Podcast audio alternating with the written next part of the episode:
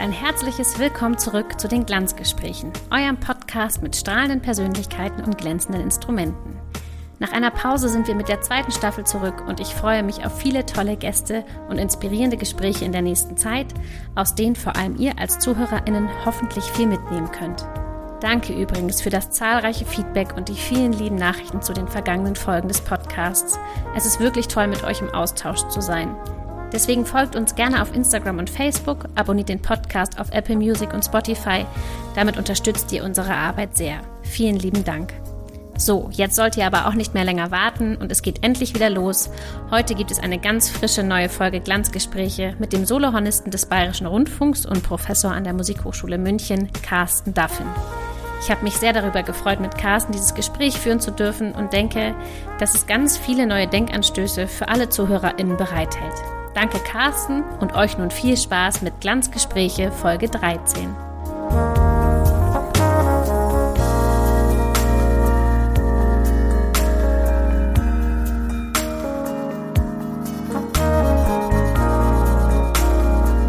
Hallo und herzlich willkommen bei Glanzgespräche, lieber Carsten. Hallo liebe Swantje, schön, dass ich hier sein darf. Ja, ich bedanke mich. Ich freue mich total, dass du zugesagt hast. Wir kennen uns nämlich schon sehr lange, um genau zu sein, äh, aus dem Bundesjugendorchester. Ich glaube, da war ich so 16, 17 und haben wir uns kennengelernt. Und ich finde es immer total spannend, Podcast-Gespräche mit Leuten zu führen, die ich sehr gut und sehr lange kenne, weil man doch immer noch mal neue Sachen erfährt. Erstmal wirklich herzlich willkommen. Ich würde sagen, wir legen gleich mal los. Also, passionierte Glanzgespräche-Hörer wissen, dass ich jedem Gast am Anfang dieselbe Frage stelle. Deswegen natürlich auch dir. Wie bist du zum Horn gekommen? In welchem Alter und warum ausgerechnet dieses Instrument? Das ist eine schöne Frage. Die kriegt man ja oft gestellt, muss man sagen. Und ich äh, bin da ganz, ganz froh, äh, dass meine Eltern mich ganz, ganz früh mit Musik in Kontakt gebracht haben. Erstmal so ganz, ganz mhm. weit. Da gab es bei uns sozusagen musikalische Früherziehung an der Musikschule. Die konnte man quasi einmal in der Woche besuchen und dann hat man da jede Woche quasi ein anderes Instrument kennengelernt. Da kam immer eine Klasse aus der Musikschule und hat was vorgespielt. Mal die Trommelklasse, mal die Blockflöten, mal die Posaunen. Und irgendwann kam Achso, die, die hat tatsächlich sich so richtig vorgestellt bei genau. Genau, ja. Cool. Also da gab es dann natürlich auch dazwischen drin mal Lieder spielen und im Kreis sitzen und trommeln und rumlaufen. So das, was man halt so mit vier, drei, vier Jahren mhm. so macht. Und dann kam irgendwann die Hornklasse mit ihrem damaligen Lehrer Jörg Schultes und haben das Horn vorgestellt, das ein bisschen erklärt und haben dann dieses Jägersignal aus Peter und der Wolf gespielt. So, mhm. das fand ich irgendwie wahnsinnig cool und dann hatten meine Eltern daheim tatsächlich auch Peter und der Wolf als Hörspiel, das kennen vielleicht die einen oder anderen von uns und irgendwie da war es um mich geschehen. Also ich habe meine okay. Eltern mal nachträglich gefragt und haben gesagt, du hast einfach ein halbes Jahr lang genervt. Du hast ein halbes Jahr lang gesagt, ich will Horn spielen, Horn, Horn, Horn, nein, Echt? Horn, nicht Trompete, Horn. Horn muss sein, unbedingt. Keine Ahnung warum. Was süß. Und dann haben die das mit Wie dem alt warst du da? Viereinhalb, glaube ich, Echt? fünf, so. Okay. Und dann haben die das mit dem damaligen Lehrer besprochen und der hat gesagt, ja, also ein bisschen früh, vielleicht so mit den Zähnen, aber können wir schon machen. Und dann habe ich so okay. ein Dreivierteljahr vor der Einschulung, glaube ich, mit fünf, fünfeinhalb angefangen mit Horn. Ja. Schon sehr früh. Ich glaube, du ja, bist der früheste hier bisher. Schon ja. früh, aber ähm, ich glaube, mit guter Anleitung und auch mit guter Kontrolle ähm, hat das durchaus auch seine Vorteile. Weil du hast natürlich ja. einfach so Jahre mehr gespielt. Klar, natürlich. Kannst du dich noch daran erinnern, äh, wie du als Kind geübt hast oder wie viel du geübt hast? Mehr so alleine oder dann doch mit Anleitung deiner Eltern? Also meine Eltern haben, glaube ich, schon immer so ein bisschen drauf geschaut, aber da ging es eher so darum, dass man sagt, also Musikschulunterricht kostet Geld. Das heißt, es wird jeden mhm. Tag geübt. Zehn Minuten, Viertelstunde, ja. jetzt auch keine, keine, keine Unmengen. Und wenn du nicht mehr übst, ist kein Problem, aber dann melden wir dich ab. So. Ja. Also ganz einfache Konsequenz. Konsequent.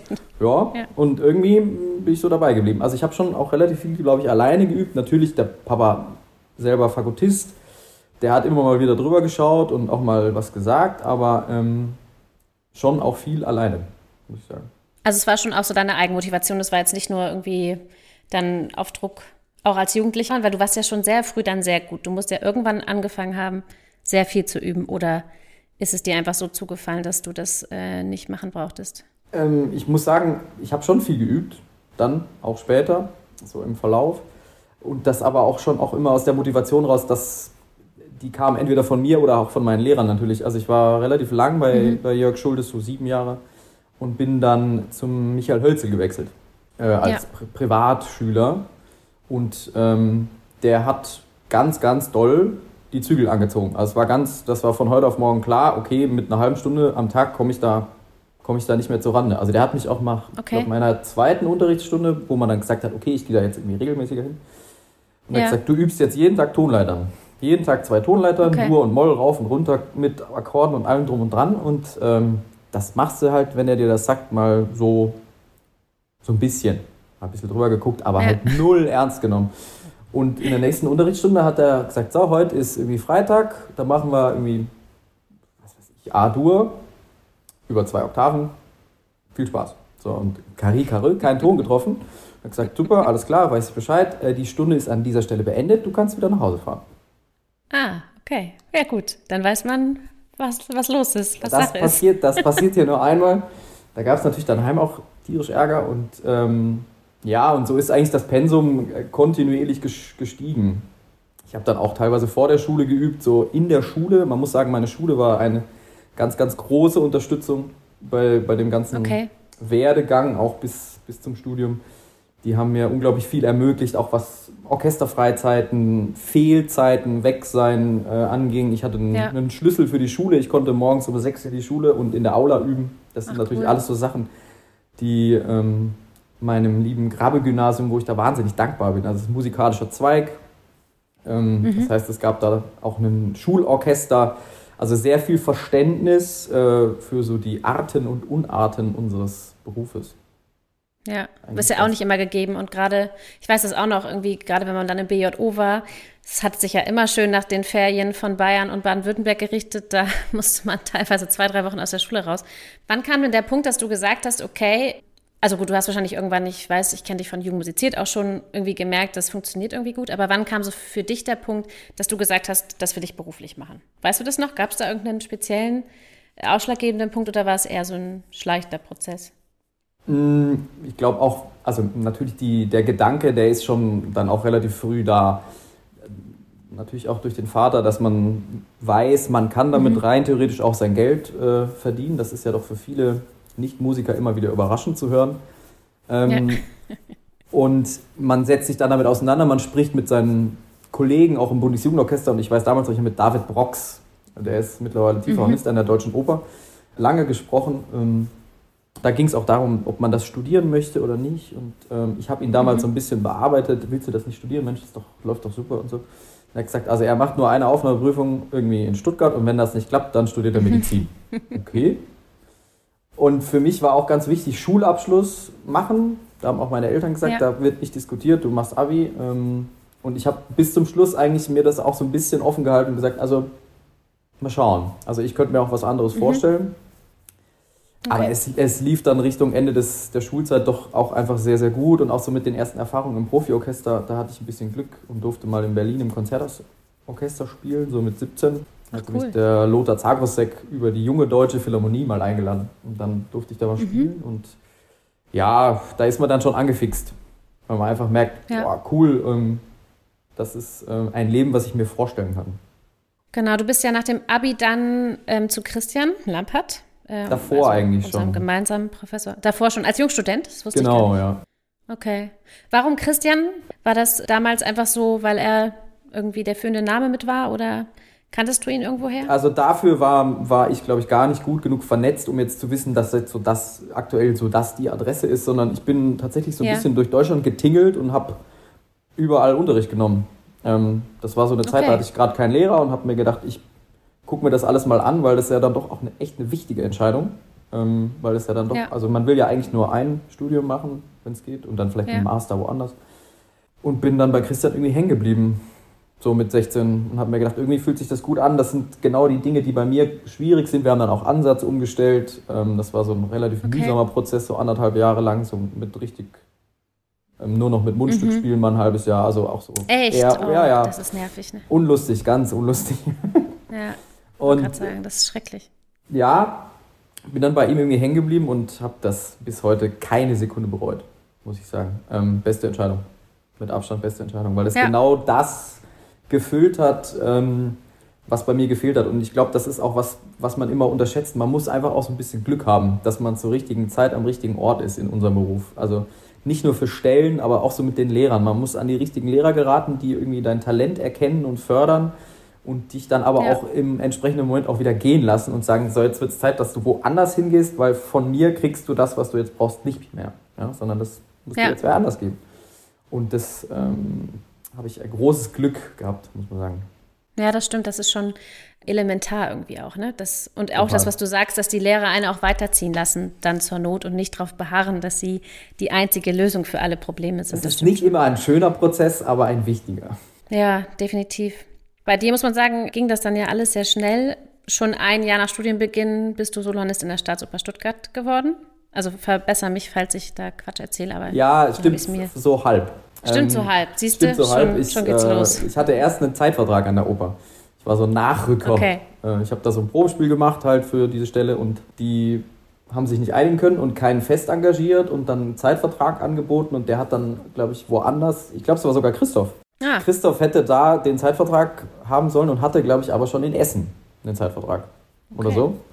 Und dann war ich sozusagen Nachrücker. Ähm, und die haben mich am, auf einer Stellvertreterstelle für ein Jahr engagiert. Und ich habe dann quasi in dem Jahr nochmal Probespiel gemacht für Solon. Ah, siehst du. Ja, also so das war eigentlich eine genau. sehr angenehme Situation, dass man erstmal so ein bisschen kennenlernt und ein bisschen guckt, ob das so miteinander geht. Und ja. auch da wieder ja, großes Glück gehabt. Äh, ja. und großes Glück gehabt mit einer Gruppe, die sehr verständnisvoll war für so einen jungen Mann, der noch nicht so richtig weiß, wie das alles so funktioniert und wie man sich so aufführt im Orchester und was sich so gehört und nicht gehört und äh, wie so Dinge funktionieren. Ähm, ja. Ähm, die haben ja, ist gut, wenn man da eine nette Gruppe gerät. Ja, das ist noch viel Erziehungsarbeit gewesen, glaube ich. Genau, zu der Zeit haben wir uns auch wieder gesehen, weil ich dann nämlich ein Jahr, glaube ich, nach dir angefangen habe zu studieren und durfte ehrenvollerweise Nachfolgerin in deiner WG werden. Ich hatte mir Stimmt. davon etwas mehr ja, Talentabfärbung versprochen, aber das Talent hast du leider mitgenommen bei Auszug. Es war, war schade. Aber es war eine aber, schöne Wohnung. Äh, ja, ein bisschen dunkel. Ein bisschen dunkel, aber gut gelegen. Wenn man von dem Tunnel absieht, Super war gut das gelegen. gut gelegen. ja, das stimmt. Optimal eigentlich. Naja, auf jeden Fall bist du gar nicht lange dann auch geblieben, ähm, sondern drei Jahre später dann schon mit 22, glaube ich, warst du, oder 23, ja. Solohornist beim BR Sinfonieorchester geworden, was nicht nur damals spektakulär war. Wie war das für dich so grundsätzlich? Wie bist du selber mental mit solchen Sprüngen mitgekommen? Also erstmal quasi irgendwie gerade Abi gemacht und dann irgendwie schon eine Anstellung an der Stuttgarter Oper zu haben und dann auch einfach nur wenige Jahre später irgendwie in einem der größten Sinfonieorchester des Landes irgendwie so eine Position zu bekleiden. Wie schafft man das? Indem man einfach nicht nachdenkt oder Hast du da irgendwie Prozesse durchgemacht? Erzähl mal ein bisschen. Ähm, schwierig, muss ich sagen. Also rückblickend betrachtet hätten mir wahrscheinlich ein, zwei Jahre Studium mehr sicherlich gut getan. Ähm, also mhm. auch so für, für, für Kopf, für so Reifeprozesse. Und ich muss auch sagen, zum Beispiel, wenn ich jetzt unsere Akademie, wir haben ja eine Akademie bei uns im Symphonieorchester, wenn ich yeah. die betrachte, muss ich sagen, ich hätte total Lust auf so eine Akademie gehabt. Ähm, weil dieses, dieses noch nicht, noch nicht äh, funktionieren müssen, das hat natürlich so ein bisschen, fehlt so ein bisschen im Lebenslauf, muss man sagen. Ähm, mhm. Weil so ab Tag 1 die Stelle und dann ging das immer so nahtlos ineinander über. Also so dieses äh, sorgenlose Studieren kam ein bisschen kurz. Das rückblickend betrachtet ist das schade, aber man kann sich ja nicht aussuchen und es soll jetzt auch gar nicht äh, meckernd oder also ich bin ja ganz froh, dass das alles so gelaufen hat. Aber ich glaube, das ist nicht das Ziel, so schnell wie möglich und so früh wie möglich eine Stelle zu bekommen. So, das mal so am Rande. Mhm. Ähm, ich, ich muss sagen, ich glaube, sowas funktioniert tatsächlich nur, ähm, wenn man ein Orchester und auch eine Gruppe hat, die sich, sagen wir mal, der Verantwortung, die man einem so jungen Menschen gegenüber hat, bewusst ist. Ähm, weil der mhm. sicherlich mit, mit gewissen Dingen, die der Job ja mit sich bringt, in dem Alter überfordert ist oder die ja. auf eine Art kompensiert, die ähm, nicht immer ganz so nett ist. Ja, also mhm. ich habe mir, glaube ich, ein ziemlich dickes, eine ziemlich dicke Rüstung zugelegt und nach außen hin keine Schwäche zeigen. Das hat sehr, sehr lange, muss man auch sagen, gut funktioniert und war für die Zeit auch, glaube ich, der einzige Weg für mich, wie, das, wie man das bewerkstelligt. Also auch gerade zum Probejahr. Ja. Ähm, ich finde ja, so ein Probespiel ist natürlich auch schwer, das ist auch eine, eine Herausforderung, aber dieser, das ist irgendwie ein Sprint und aber ein Probejahr ist definitiv ein Marathon. Und gerade jetzt auch im Symphonieorchester des Bayerischen Rundfunks war das Probejahr einfach lang, fast eine Saison und das Programm war entsprechend üppig. Ähm, ja. Und das fand ich mental doch sehr zehrend. Weil du nie das, du kannst eigentlich nie dich entspannen, du kannst nicht mal eine Woche ein bisschen lockerer angehen lassen oder sagen, hey, wenn es am Montag noch nicht so richtig läuft, wir haben noch vier Tage Proben, alles wird gut. Ähm, also so der Anspruch war schon immer da, dass das so ab Montagmorgen 10 Uhr natürlich irgendwie alles läuft ja. und funktioniert und du alles kennst. Ähm, Klar. Ja, also da lässt man gut federn, muss man sagen. Gab es also, da Momente, wo du das Gefühl hattest, irgendwie, ähm, das packe ich nicht? Hm, ja, bestimmt. Also nicht, das packe ich nicht, aber ähm, eher die Frage, ob das reicht, was ich da anzubieten mhm. habe. Weil man natürlich auch spürt, dass, die, dass der Prozess und auch die Entwicklung ja noch nicht abgeschlossen ist in dem Alter. Also ich glaube, mhm. jedes Orchester, das jemanden so jung engagiert, weiß auch, dass das eine Investition ist.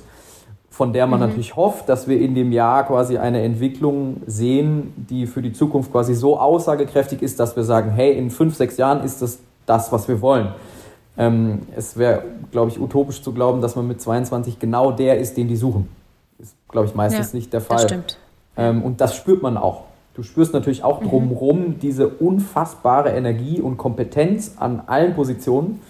Also gerade mhm. natürlich auch so auf den Solobläserstellen, wo du so daneben sitzt und denkst so, puh, ähm, mhm. ah ja, ich bin zum Beispiel im, im, Probejahr nicht ein einziges Mal bei uns, ich war in einer Probe, die habe ich mir angehört, weiß ich heute noch, siebte Maler, hat mein Kollege mhm. gespielt, der Herr Terwilliger.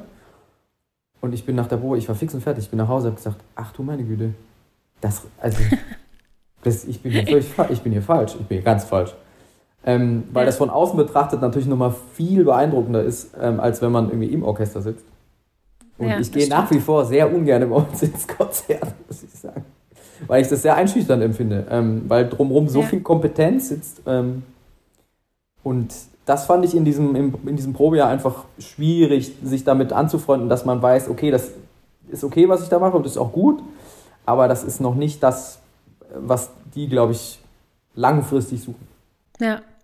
Was hat dir damals geholfen? Hast du irgendwie viel Sport gemacht oder kannst du dich an die Zeit gar nicht mehr so erinnern? Gab es irgendwas, was dir so ein bisschen durch diese anstrengende Phase Probejahr geholfen hat? Also, was mir nach wie vor hilft, ist, sind, glaube ich, einfach so feste Routinen. Ähm, also, was so was ganz Simples ist, einblasen. So, die mhm. Stunde am Morgen, egal was kommt, um die, also die wird gnadenlos eingefordert und auch daheim. Die machst also du jeden, jedes, jeden, jeden Tag? Tag jeden Tag morgens, okay. also mittlerweile sehr früh, dadurch, dass ich Papa geworden bin und wir ein bisschen weiter außerhalb mhm. wohnen, ist das so von ja. sechs bis um sieben, ist so meine Einspielzeit. Echt? Ähm, so früh? Oh. Ja, also, ich, also aktuell ist es so, dass ich äh, zum Dienst, wenn der Dienst um zehn losgeht, stehe ich so um fünf, Viertel vor fünf auf. Boah, du bist krass. Und mache Sport eine Stunde. Das gehört mittlerweile auch dazu. Und dann okay. äh, wird sich eingespielt eine Stunde und dann steht, also stand bisher immer der Kleine auf. Das heißt, ich habe mit meinem Sohn noch ein bisschen mhm. Zeit, bevor ich quasi los muss. Ähm, und das war aber damals im Probejahr auch schon so, also ich bin, war kein Frühaufsteher damals, auf gar keinen Fall. In mhm. dem Alter Frühaufstehen, furchtbar, schrecklich. Ähm, aber diese Stunde für sich in Ruhe einblasen und, und, auch ohne Kollegen drumherum, das ist für mich immer ganz wichtig, weil man kommt dann doch immer ins Gespräch und trinkt vielleicht noch Kaffee mhm, und ja, das ach, stimmt. das und so. Und mein, im Endeffekt ist die Einspielzeit dann deutlich kürzer. Ähm, ja. diese, diese Stunde für sich, für, für die eigene sozusagen mentale und physische Gesundheit äh, ist, glaube ich, Gold wert.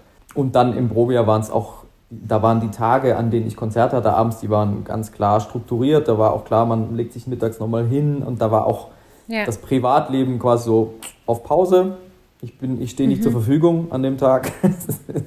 Abends das Konzert und das ist das Wichtigste. Ja, und vorbereiten. Also Vorbereitung ist, glaube ich, mhm. alles. Wenn man es gut kennt, dann. Immer noch das A und O, ne? Ja. Also mittlerweile ja. ist natürlich auch weniger geworden. Man, das, du weißt es selber, man kennt das Repertoire. Da guckst du dann drauf ja. und weißt, okay, das muss ich mir angucken, das muss ich mir nicht angucken. Aber ähm, wenn du natürlich neu bist und jung bist, ist ja irgendwie alles neu und da ist auch der Anspruch an einen selber, dass man der ist, der das Stück vielleicht am besten kennt. Dann kann schon ja, mal relativ wenig schief gehen. Hat sich das sehr verändert mit den Jahren? Hast du das Gefühl, dass doch die Routine dann also dass man eben das Repertoire kennt, dass man die Kollegen kennt, dass man das Orchester gut kennt, sehr viel bringt? Oder gibt es auch heute noch Stücke, wo du sagst, die sind doch eher unangenehm? Oder weil du jetzt einfach schon so lange dabei bist, ist es einfach eigentlich wirklich nur noch so eine Art Routine und problemlos lösbar?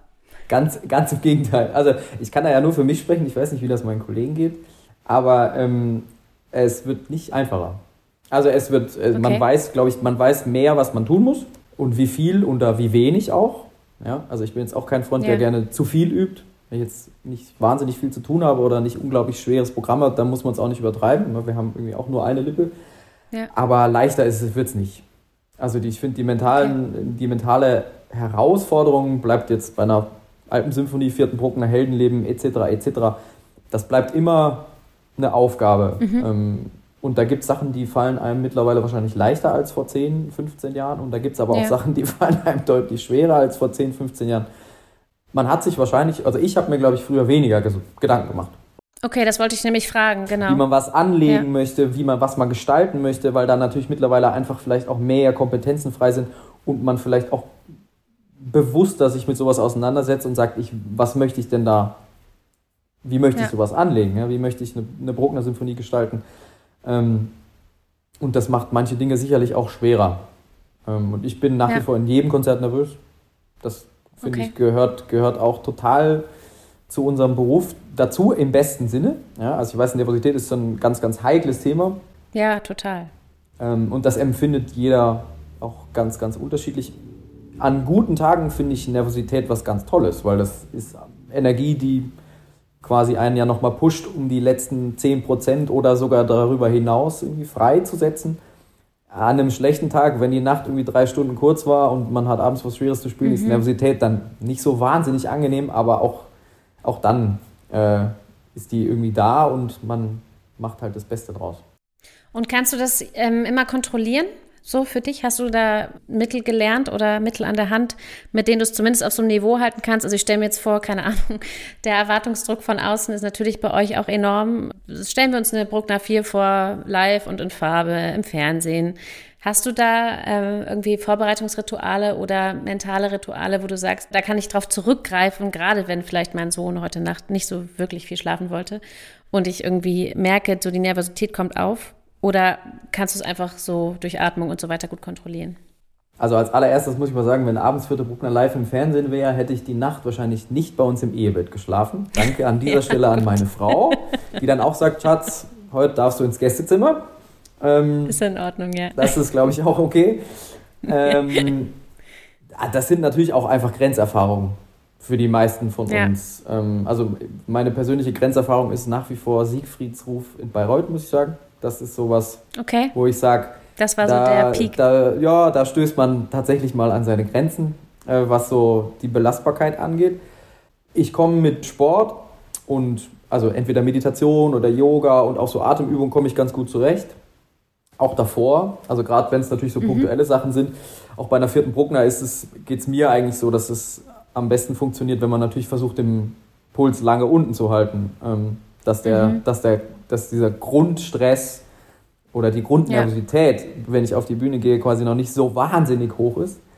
Aber es, es geht eigentlich immer. Ähm, was mir tatsächlich hilft oder mittlerweile, glaube ich, auch so ein bisschen gewachsen ist, ist eine, wie sagt man das, hm, eine gesunde Gelassenheit Fehlern gegenüber. Ähm, mhm. Also ich ärgere mich nach wie vor, das tut, glaube ich, jeder von uns. Aber früher hat man sowas ja dann im Konzert noch und dann auch danach noch stundenlang so durchgekaut im Schädel mhm. und sich geärgert und sich quasi selbst kasteit für seine Unfähigkeit. ähm, und Schrecklich. Ich, ja, furchtbar. Ganz ungesund, muss man auch sagen. ja. ähm, und auch überhaupt nicht hilfreich. Es wird ja auch nicht besser. Also wir sind natürlich fehlerorientiert nee. und analytisch orientiert, auch aus unserem Studium, dass man immer auf die Fehler guckt. Aber ähm, mittlerweile hilft es mir eigentlich fast am meisten vor jetzt sehr unangenehmen Stellen auch einfach zu sagen, ist auch okay, wenn es daneben geht. Ist natürlich nicht okay, wenn es daneben geht. Aber ja. ähm, wenn ich mir das, einreden. wenn man sich das eingesteht und sagt, hey, wenn heute nicht der Tag ist, dann ist heute nicht der Tag, das gibt so eine Grundentspannung dazu, die es ein bisschen besser macht. Da hast du recht. Aber es ist einfach auch nicht jedermanns Sache. Und das ist auch okay. Nee. Das ist also, das ja. ist auch einfach was, was Teil unseres Berufs ist, sich mit dieser Situation anzufreunden und die auch anzunehmen. Ähm, und das ist ein Prozess, der sich, der glaube ich nie aufhört. Also ich merke das selber, ja. dass, dass es über die letzten 10, 12 Jahre sich total verändert hat. Und es war auch mal besser, es mhm. war mal schlechter und man entwickelt immer wieder auch neue Herangehensweisen, gedanklich oder Strategien. Ähm, aber das ist, glaube ich, kein Prozess, den man irgendwann einfach wo sagt, so, ich habe jetzt Schema F, zack, und das funktioniert jedes Mal tiptop. Tue ich mich sehr schwer mit, weil wir uns ja auch verändern. Ne? Unsere Lebenssituationen ja. verändern sich, unsere Gedanken ändern sich, auch unsere mentale Fitness ändert sich. Ähm, das heißt, man ja. muss da immer so ein bisschen offen bleiben und das System, glaube ich, auch immer wieder hinterfragen, auch kritisch hinterfragen und sagen, vielleicht brauche ich das nicht mehr oder ich brauche wieder mehr davon. Das ist, glaube ich, ganz wichtig und dann schafft man das hoffentlich lange und gut ähm, und geht, ja. bevor die Kollegen dich darum bitten. ja, das ist ganz spannend, was du sagst. Das finde ich super interessant. Ich beobachte es bei mir auch ein bisschen, dass es eben durch verschiedene Phasen geht und man denkt dann eine Zeit lang, oh, jetzt habe ich es irgendwie voll raus und es läuft perfekt und dann kommt doch wieder mal eine Phase, wo man so merkt, dass die Nervosität an die Tür klopft. Ähm, das stimmt, das muss, muss man sich immer neu drauf einstellen.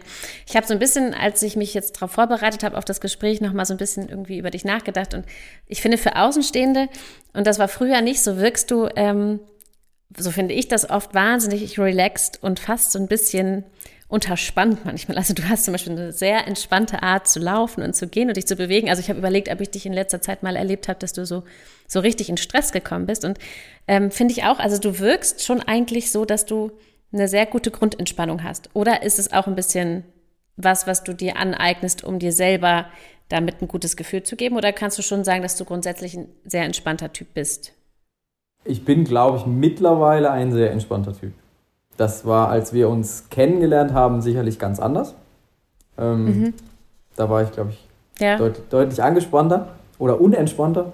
Ähm, Na, unentspannt warst du nie, aber du wirkst so, also wenn ich jetzt überlege, so die letzten Male, dass ich dich gesehen habe, dass Carsten jetzt so irgendwas verpennt hat oder dann irgendwie mal schnell wird oder so, sondern du wirkst immer irgendwie sehr relaxed mit allem. So. Das finde ich eine ja, gute Eigenschaft. Also ich, ich, ich brauche ich brauch meinen Ausgleich. Also Sport ist bei mir auch einfach wichtig mittlerweile, ja. dass, dass, die, dass so überschüssige Energie weg ist. Ähm, mhm. Dass ich sage, ich kann mich konzentrieren und Dinge irgendwie planen und ich versuche auch meinen Alltag, meine Tage irgendwie gut zu planen, dass, äh, dass man das gut im Griff hat. Aber tendenziell habe ich, glaube ich, eher einen, einen niedrigen Ruhepuls. Okay, das ist wahrscheinlich auch von Vorteil, wenn man äh, Solohornist in so einem Orchester ist. Und ähm, sag mal, wenn du jetzt, ihr habt ja auch dann irgendwie heftige Wochen teilweise, was machst du denn? Ich dachte, das ist vielleicht für unsere ZuhörerInnen ganz spannend. Was machst du zum Beispiel, wenn du so richtig platt bist? Hast du irgendwie ein paar Tipps, was man machen kann? Weil ich glaube, du bist auch jemand, der sehr viel spielt. Ähm, hast du da irgendwie ein paar Tipps? Also zur Regeneration sozusagen, ja. Ja, genau. Ich muss tatsächlich sagen, ich habe mittlerweile eine Sauna daheim. Das ist natürlich ein schlecht, das ist ein schlecht umsetzender ah. Tipp für die meisten Zuhörer. Bin ich ein Riesenfreund von. Ähm, Hast du das Gefühl, dass sich das auf den Ansatz auswirkt, absolut. wenn man so richtig platt ist? Absolut. Ja. Also ich, ich, für mich, also vielleicht ist das totaler Wunschglaube, also selbst wenn es egal, weil es funktioniert. Ähm, wenn abends der Dienst irgendwie hart war, selbst wenn ich dann spät heimkomme und dann schmeiße ich die nochmal an und setze mich einmal rein für Echt? irgendwie, ja, für einen Ach, heißen cool. Aufguss weil ich das Gefühl habe, irgendwie tut es meiner Oberlippe gut. Also am gleichen Tag kann ich auf keinen Fall. Also wenn ich mittags in die Sauna gehe und abends Konzert spielen muss, da habe ich auch Kollegen, die können das, mhm. da wird bei mir, glaube ich, kein gerader Ton mehr rauskommen. Das hilft ähm, mir ein bisschen und sich eine Woche halt einteilen. Also ich glaube, mhm. Kraft ist ja so ein, ist so ein schwieriges Thema. Auch jetzt im Unterricht immer wieder ein Thema natürlich, wie man das üben kann und wie man das aufbauen kann. Mhm. Und diese Grundkraft jetzt, die du und ich jetzt einfach auch durch Dienstspielen natürlich bekommen und durch dieses sehr laute Spielen im Orchester zum Teil, die wächst über, glaube ich, glaube ich, viele, viele Jahre und die geht jetzt auch nicht mit vier Wochen Sommerurlaub einfach so wieder weg. Weil das sicherlich auch eine Art von Technik ist, wie man seine, Nutz, seine, seine Ressourcen irgendwie nutzt. Ähm, aber sich so eine Woche einteilen. Also wir haben jetzt nächste Woche neunte Maler. Wenn ich da irgendwie am Montag natürlich irgendwie alles gebe, was ich habe, dann mhm. ist am Dienstag die Lippe wahrscheinlich ein bisschen dick. Also du teilst sie das auch sehr intelligent ein quasi. Ich versuche es auf jeden Fall. Und dann ist es natürlich auch so, dass du das Einblasen ja dementsprechend auch gestaltest. Also wenn du morgens merkst, boah, ich habe immer noch eine dicke Lippe von gestern, dann ähm, passt man das Einblasen vielleicht dementsprechend an, dass man halt viel Lockerungsübungen, Flexibilität, Übungen macht Heckelmann-Etüden kann ich da wärmstens Ah. empfehlen. Tiefe Hornetüden von Herrn Heckelmann haben sich bei mir zum Beispiel auch bewährt, wenn man einfach merkt, boah, also das ist so fest. Und das zerschießt dir dann nicht den Ansatz für die Höhe, Nee. wenn du so tiefe Etüden machst? Nee. Oder Didgeridoo, tatsächlich. Das hängt bei mir in der Ah. Übekabine. Ähm, Okay. hilft auch. Hilft auch. Also so, nie, so Ah, niedrige stimmt. Frequenzen, langsame Schwingungen, ähm, fördert die Durchblutung, gut für die Luft. Ja, Hilft. spannend. Stimmt. Könnte ich mir auch mal zulegen, so ein Didgeridoo. Macht Spaß. Ist das schwer zu spielen? Also kommt drauf an. Also Zirkulationsatmung kann man super drauf üben. Kann ich empfehlen. Ach ja, da bist du aber sowieso Meister drin, ne? Also wenn es auf dem Didgeridoo geht, dann geht es auf dem Horn auch. Ja, okay. Sehr gut. Das kann ich bis heute noch nicht. Das wäre mal ein Projekt. Corona-Projekt. Aber eigentlich ein Corona-Projekt. Ja, mal gucken, was die nächsten Wochen so bringen. Da kann man vielleicht wieder im Lockdown Didgeridoo üben. Aber es bringt mich so ein bisschen zum Thema Regeneration und Erholung im Allgemeinen und zu unserer Kategorie der glänzenden vier. Die glänzenden vier sind heute die Dinge, die du am liebsten tust, um dich zu erholen, beziehungsweise Aktivitäten, bei denen du am besten abschalten und dich erholen kannst. Genau, oder wir beide. Ich habe auch vier Punkte gesammelt. Und ich würde mal sagen, wir sagen die abwechselnd, vielleicht von Platz vier an aufsteigend zu Platz eins. Deine und meine Lieblingsregenerationstipps, was man so macht, wenn man eine anstrengende Sinfonie-Konzertwoche hatte. Ähm, bei mir sind die natürlich nicht ganz so hart wie bei dir, aber ich dachte, ich, vielleicht kann man davon was mitnehmen. Willst du anfangen? Also Platz da, vier? zu dem Satz möchte ich tatsächlich noch was sagen, wenn ich darf. Und zwar äh, Ja. glaube ich das nicht. Ich glaube nicht, dass das bei dir weniger anstrengend ist als bei mir. Das ist totaler Quatsch. Ja, da, da hast du wahrscheinlich recht, vielleicht nicht weniger anstrengend, aber ich glaube doch, dass es, also für mich würde es auf jeden Fall, wenn ich darüber nachdenke, keine Ahnung, eine Bruckner Sinfonie am ersten oder am zweiten Horn spielen zu müssen. Also ich habe sowas natürlich auch mal gemacht am ersten Horn. Ich bin einfach, habe ich für mich gelernt, ähm, den Stress, den kann ich mir, glaube ich, auf mein Leben lang nicht geben. So. Von daher wäre es für mich, glaube ich, schon purer Stress. Aber es kann sein, dass wir trotzdem das gleiche Stresslevel haben. Das glaube ich nämlich auch. Also vielleicht nicht das gleiche Ja. Stresslevel, aber ich glaube, je, also gerade bei den Bläsern, aber auch bei den Streichern, ähm, ist die Belastung in so einer Woche, ich glaube, nicht so Ja. riesig unterschiedlich. Also ich habe da ganz, ganz großen Nee. Respekt, weil das ist für jeden Schwerstarbeiten. Es gibt Das natürlich stimmt. immer Momente, wo man mal glänzen oder auch nicht glänzen darf, je nachdem, wie es so läuft. ähm, aber ich glaube, so die, die Gesamtanstrengung ist bei allen doch, also wenn sie es ernst Ja. nehmen und gestalten und dabei sind und mitmachen Ja. wollen, doch sehr, ja, sehr ja, hoch. das stimmt. Auch gerade bei den Streichern muss man auch sagen, ne? Also für die ist es auch heftig teilweise. Die spielen ja einfach auf einer Seite mehr Töne als wir im ganzen Stück. So, und das, das müssen ja auch alles üben. Ja, das ist richtig. Das ist auch heftig in der Vorbereitung, das stimmt. Entschuldigung, ich wollte jetzt Na nicht gut. unterbrechen. Nein, du hast absolut recht. also fängst du an mit Punkt 4? Punkt 4 äh, wäre bei mir Yoga. Yoga. Sehr Mhm. gut. Machst du es regelmäßig? Ähm, ja, so, also mindestens ein, zwei Mal die Woche. Eigentlich so an den Tagen, wo ich keinen äh, normalen Sport mache, sozusagen. Wo ich sage, ich brauche ein bisschen Ruhe, ein bisschen Entspannung. Und halt diese Atemübung aus dem Yoga finde ich ähm, sehr, sehr hilfreich, Ja. einfach um abzuschalten, ob das jetzt vor dem Konzert ist oder auch an einem freien Tag. Ähm, finde ich das. Es ist eine gute Mischung aus Aktivität und Gelassenheit und Demut, wie unbeweglich man Ja. auch wieder mal ist. Du betreibst es wahrscheinlich dann schon auch eher meditativ als jetzt super, super sportlich oder ist es eine Mischung? Nee, das ist tatsächlich also eine der wenigen, sagen wir mal, Betätigungen bei mir, wo ich auch so der, der Ehrgeiz gegen Null geht, wo ich sage, das ist so, ist okay. Okay. Das Dabei sein ist alles.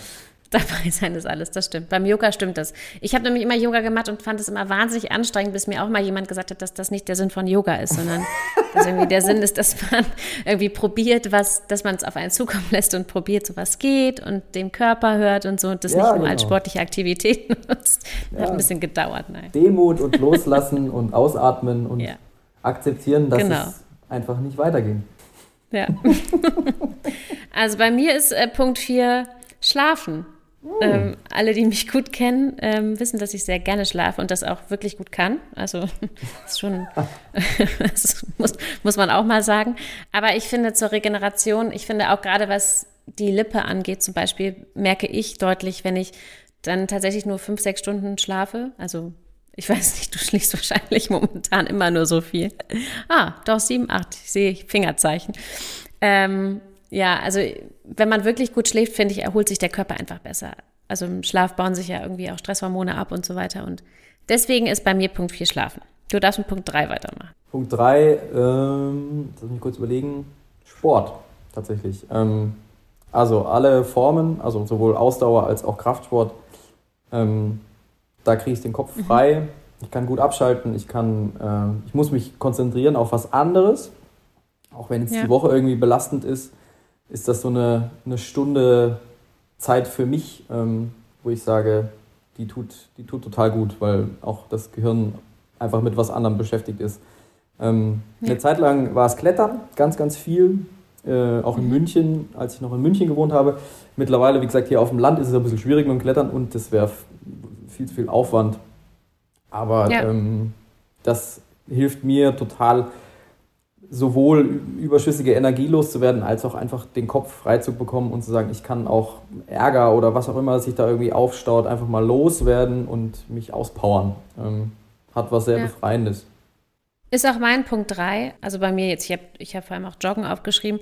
Mich kostet es manchmal dann, gerade wenn man total kaputt und fertig ist, super viel Überwindung, weil man so denkt, oh, jetzt eigentlich am liebsten auf die Couch und nichts machen. Aber das Gefühl ist einfach unbezahlbar danach, wenn man es dann tatsächlich durchgezogen hat. Und ich habe auch das Gefühl, dass gerade Sport auch in stressigen Zeiten einen dann doch belastbarer macht und dass man auch den Adrenalinspiegel auf der Bühne ein bisschen unten hält. Also was du sagst, so überschüssige Energie loszuwerden, das finde ich ist beim Sport einfach auch ein total positiver Effekt. Also ich habe das Gefühl, meine Atmung ist ruhiger, mein Puls ist ein bisschen ruhiger, wenn ich das regelmäßig tue.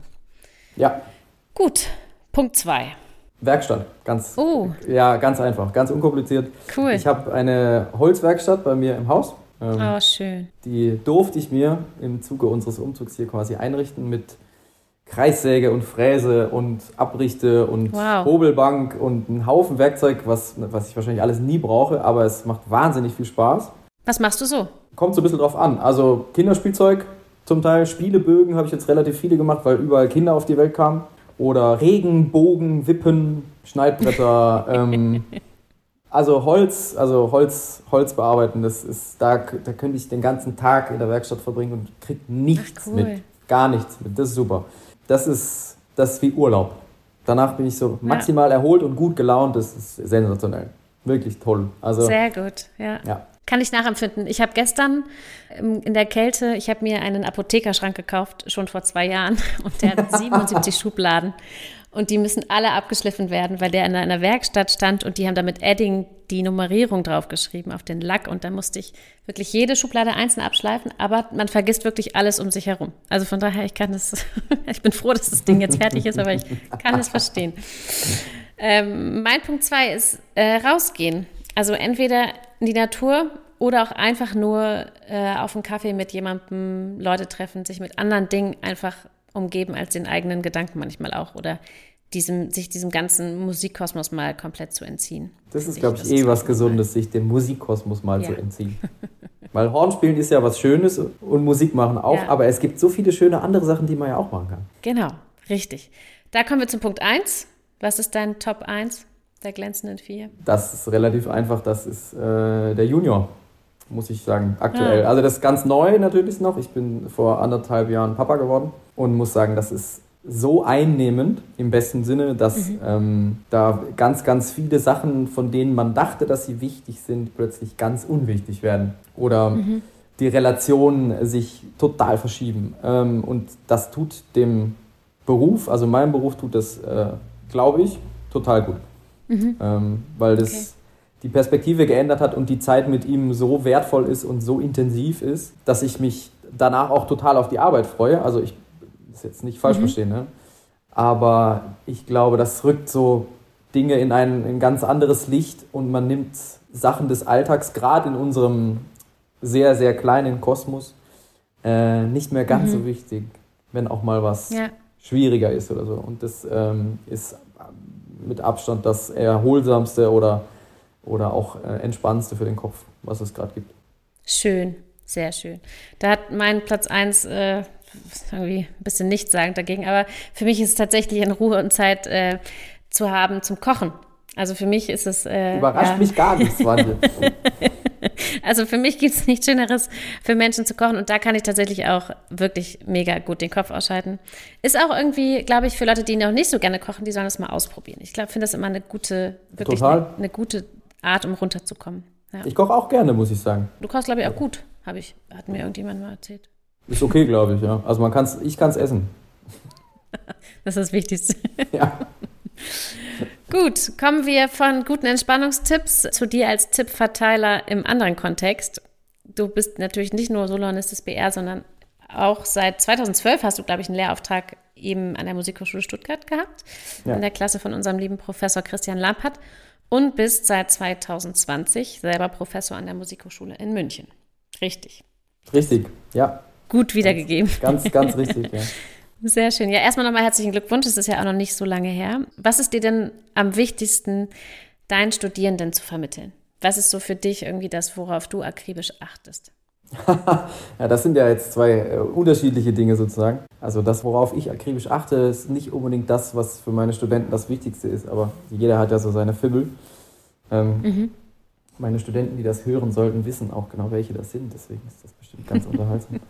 Ähm, was man den Studenten mitgibt. Ich glaube, es ist eine große, erstens eine große Verantwortung, die man hat, ab dem Moment, wo man jemanden quasi fürs Studium akzeptiert, weil man mhm. den, denjenigen auf seinem Weg be begleitet.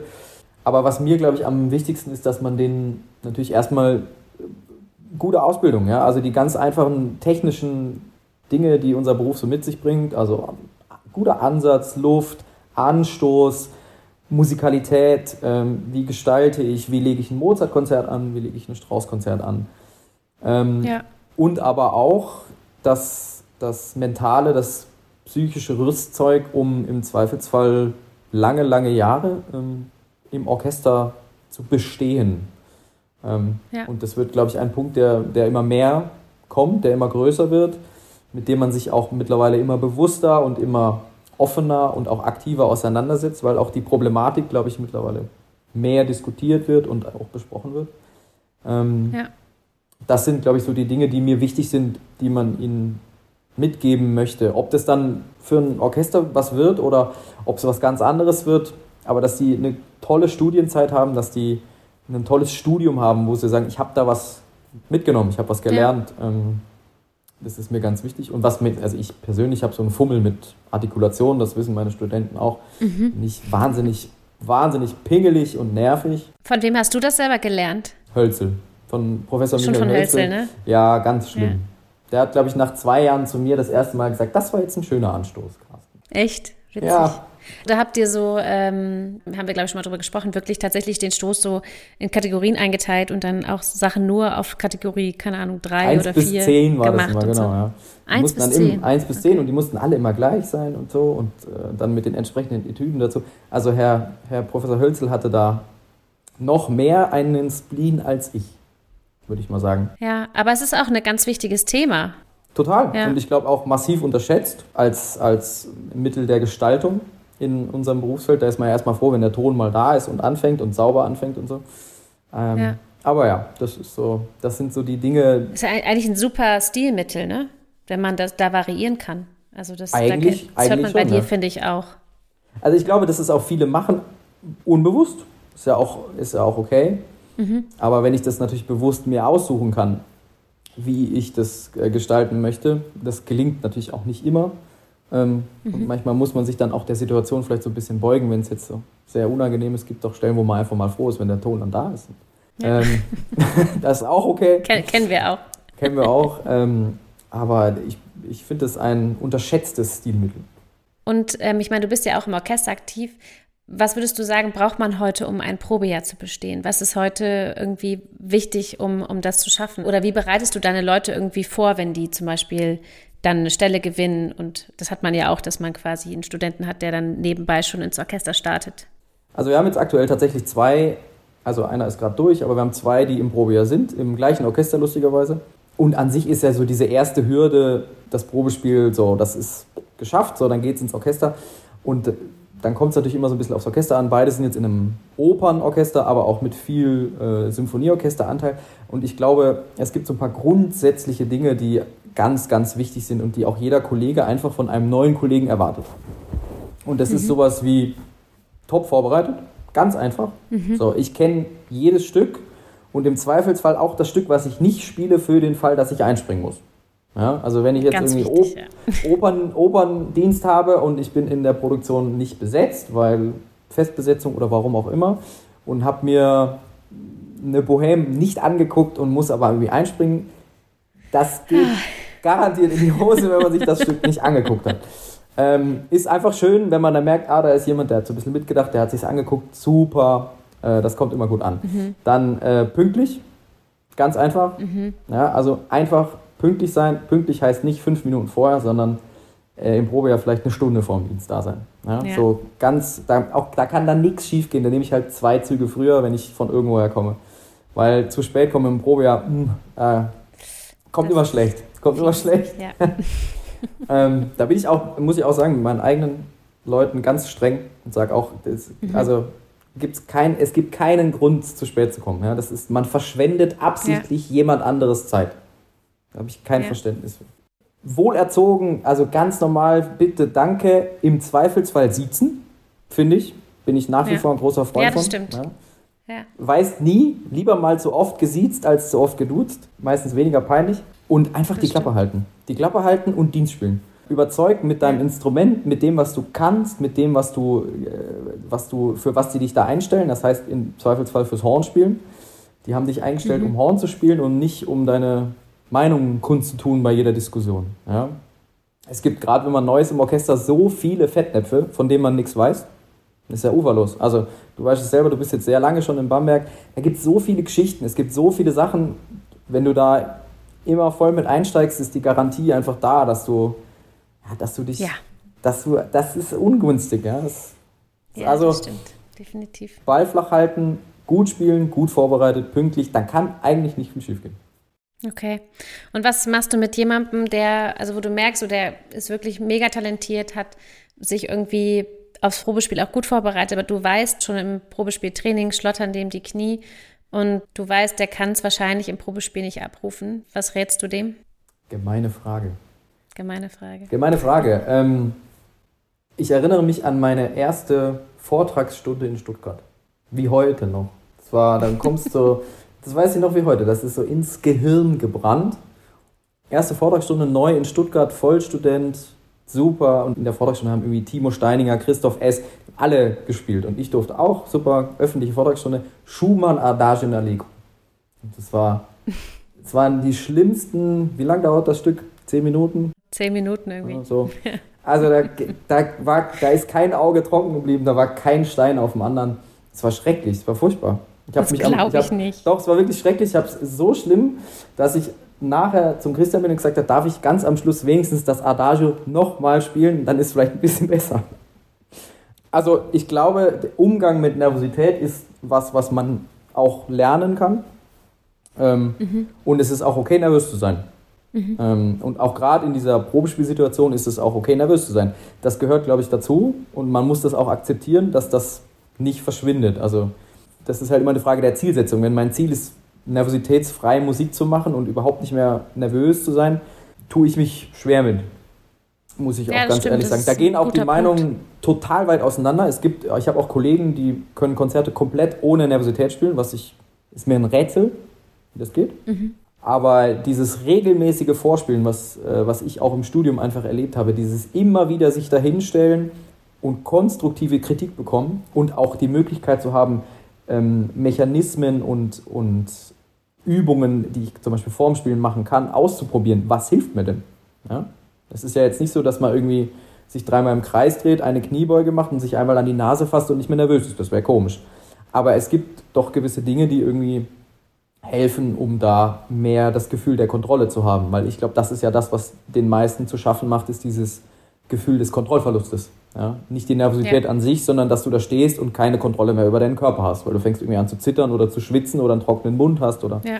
ähm, und das funktioniert ganz oft über die Atmung. Über die Atmung und über Konzentration, also Aufmerksamkeit. So ein ganz schönes Wort dafür, wo man sagt, ich bin hier und jetzt, ich konzentriere mich auf das, was ich jetzt mache und nicht auf das, was ich gemacht habe und das, was nächste Seite kommt, sondern das, was jetzt ja, kommt. Auf das, was passiert. Ähm, und wenn was passiert, dann ist das schon, ist schon vorbei. Ja, ich brauche dann nicht noch mhm. äh, drei Stunden lang mich während des Stücks darüber ärgern, dass ich was umgelegt habe, sondern es ist ja schon passiert. So, ist ja. schwer, total schwer. Aber ich muss sagen, das hat bei mir damals unglaublich geholfen, so diese Routine, sich der Situation annähern, immer ja. wieder sich damit auseinandersetzen ähm, und natürlich in einem, in einem Rahmen oder auch in einer Umgebung der Freundlichkeit vielleicht. Ja? Mhm. Also in, einem, in einer freundlichen Umgebung, in einer netten Umgebung und nicht in einer von Konkurrenzkampf und Feindseligkeit geprägten Umgebung. Deswegen ist auch, finde ich, so ein Klassenklima im Studium unglaublich wichtig. Wenn du ein gesundes Klassenklima hast, wo man sich gegenseitig unterstützt, wo man vielleicht auch gegenseitig sich pusht oder miteinander spricht. Das weiß ich damals noch. Also mit so jemandem wie Christoph zusammen zu studieren, hat total geholfen. Erstens, weil du jemanden hast, der viel besser war oder ist. Ähm, das heißt, du hast ein Ziel, da willst du hin. Mhm. Und äh, auf der anderen Seite kannst du einfach auch mal fragen: Hey, wie machst denn du das? Ja? Wie gehst ja, du damit um? Wie, wie, wie gehst du sowas an? Und das, ich glaube, das ist ganz, ganz wichtig. Cool, gute Sachen. Vielen Dank. Ich glaube, das ist sehr spannend für alle. So langsam komme ich nämlich auch in Richtung Ende. Wir haben schon fast eine ganze Stunde hier verbracht. Die, mit 20 Und, mit dir verfliegt die Zeit wie im Flug. Ah, Carsten, das wollte ich hören. Aber eine Sache habe ich noch, die ich einfach spannend finde, weil ich dich das noch nie gefragt habe und das auch nicht weiß. Und zwar ist, was hättest du gemacht, wenn du nicht Horn studiert hättest? Ähm, ich hätte gern Physik, Schrägstrich Bionik studiert. Oh, du bist krass. Okay. Echt? Damals, damals ja. Damals ja. Heute okay. würde ich sagen, Schreiner wäre auch okay. Okay. Ja, ist auch ein schöner Job, das stimmt. Bionik und Physik, okay. Gut, werde ich nochmal nachlesen, was man da so alles können muss, wenn man das studieren will.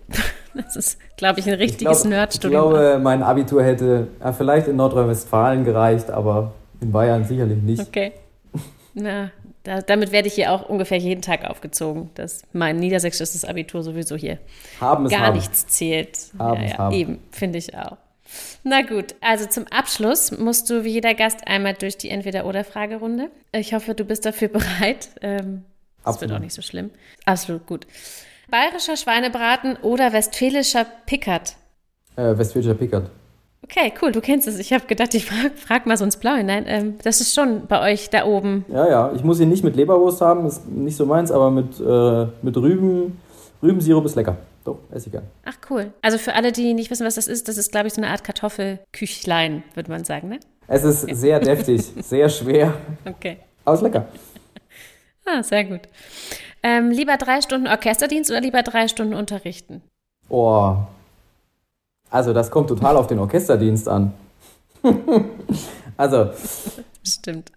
Das ist äh, gemeine Frage. Äh, ja. Boah, aktuell würde ich sagen, drei Stunden unterrichten. Okay, gut. Was ist wichtiger, Talent oder Disziplin? Disziplin. Bist du ein Bauchmensch oder ein Kopfmensch? Hm. Was dazwischen, glaube ich. Ehrlich gesagt. Was dazwischen? Ja. Ja, okay. äh, München oder Berlin? München. Ja, definitiv. Keine Frage, ja. Richtig. Nei geschmeckt, wie man sagt. Ja, das passt. Sehr gut. Alles gut, ja. Das Bier und so, du weißt, also. Hm. Ah, ich weiß, ja. Chaos oder Ordnung? Ordnung. Und äh, bei Bruckner lieber Solohorn oder lieber erste Wagner-Tube? Solohorn. Echt? Oh, da hätte ich jetzt gedacht, dass du Wagner-Tube nimmst. Ah, ich, diese Rumsitzerei macht mich wahnsinnig.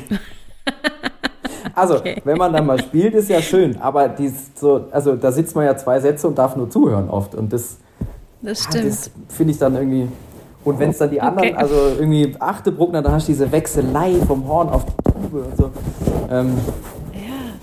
Ach Mensch, ich dachte immer irgendwie, ich hätte jetzt gedacht, dass wir da in einem Boot sitzen. Aber gut, das ist in Ordnung. Danke. Und als letzte Frage: Lieber ein Duett mit Christoph S. oder mit Timo Steininger? Kommt aufs Duett an. Sehr gut gekontert. Okay, lassen wir das so stehen. also, lieber Carsten, tausend Dank äh, für das tolle Gespräch. Es war mir eine große Freude. Freude war ganz meinerseits. sehen wir uns bald mal wieder. Ja, wirklich. Es, also, ich glaube auch, dass äh, du einfach nochmal ganz neue Sachen gesagt hast, die hier auch im ganzen Podcast noch nicht gesagt wurden. Das finde ich total toll, obwohl wir uns so gut kennen. Freut mich wirklich sehr und ich hoffe, dass wir uns ganz bald mal wieder live sehen.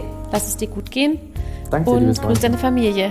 Ja, dir ja. eine gute Zeit und äh, vielen Dank für das schöne Gespräch. Bis ganz bald. Ciao.